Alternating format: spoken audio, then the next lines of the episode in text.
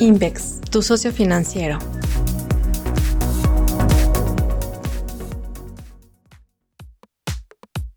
Invex Análisis. Fibras, rendimientos de capital más atractivos que los dividendos. Por Giovanni Bisoño.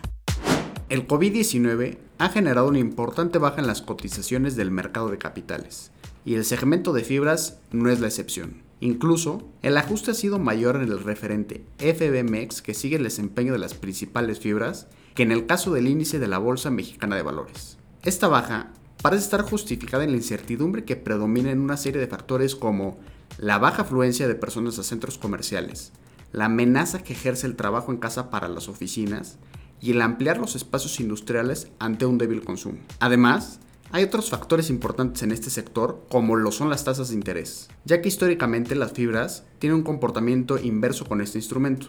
Por un lado, porque implica un menor costo de financiamiento para las adquisiciones. Y por el otro lado, y principalmente, porque la fibra al ser un instrumento híbrido de capital y deuda, su rendimiento por dividendos suele compararse con el cupón que pagan los bonos. Durante el periodo de ciclo de alza en tasas de referencia de Banjico, implicaba un menor atractivo para las fibras, y ello limitaba en ocasiones nuestras recomendaciones en el sector.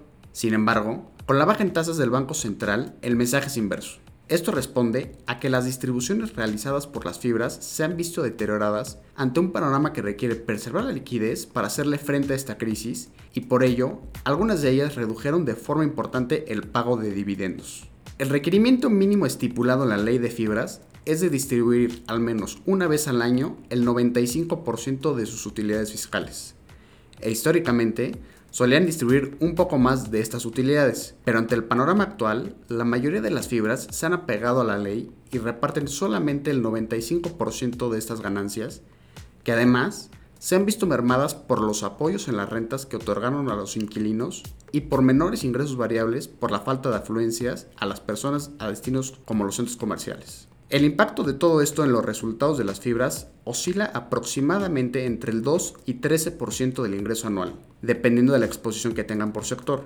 Por ejemplo, aquellas que están más apegadas a los centros comerciales tienen un impacto alrededor del 10% en promedio, mientras que las fibras de oficinas el 5% e industriales el 3%. Por ello el rendimiento comparativo frente a la tasa de los instrumentos de renta fija sigue siendo poco favorable a pesar de la baja en tasas de interés antes mencionada. Para darles un mejor contexto, en el 2019, el rendimiento por dividendos se ubicó en promedio en 7.3% contra 6.1% que estimamos para este 2020. En cuanto a la prima que existe entre los rendimientos por dividendos de las fibras y la tasa del bono mexicano a 10 años, en el 2019 fue de 70 puntos base cierre de año contra solamente 10 puntos base que estimamos para este año.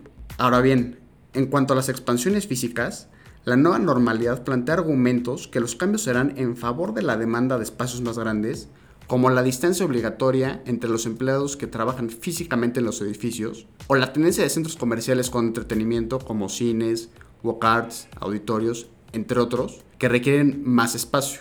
Pero también es importante destacar que hay argumentos en contra como el hecho de que muchas empresas no regresarán a trabajar físicamente en su totalidad, pues les ha permitido ahorrar altos costos de renta, mientras que los centros comerciales, las ventas en línea nos hace pensar que podrían implicar menores tiendas físicas. Por esto, las fibras expuestas a estos sectores de centros comerciales y oficinas cotizan con un descuento de hasta el 50% en el valor de activos netos.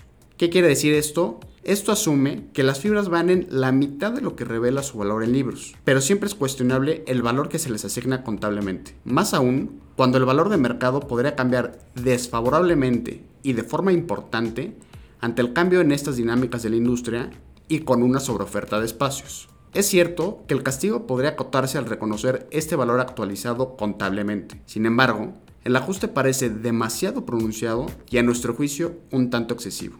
Ahora bien, hay sectores ganadores en esta crisis, y tal es el caso de las fibras industriales. Además de ser un sector cuyos activos se evalúan en dólares, se están beneficiando por una serie de eventos disruptivos que actualmente están sucediendo, como las ventas en línea.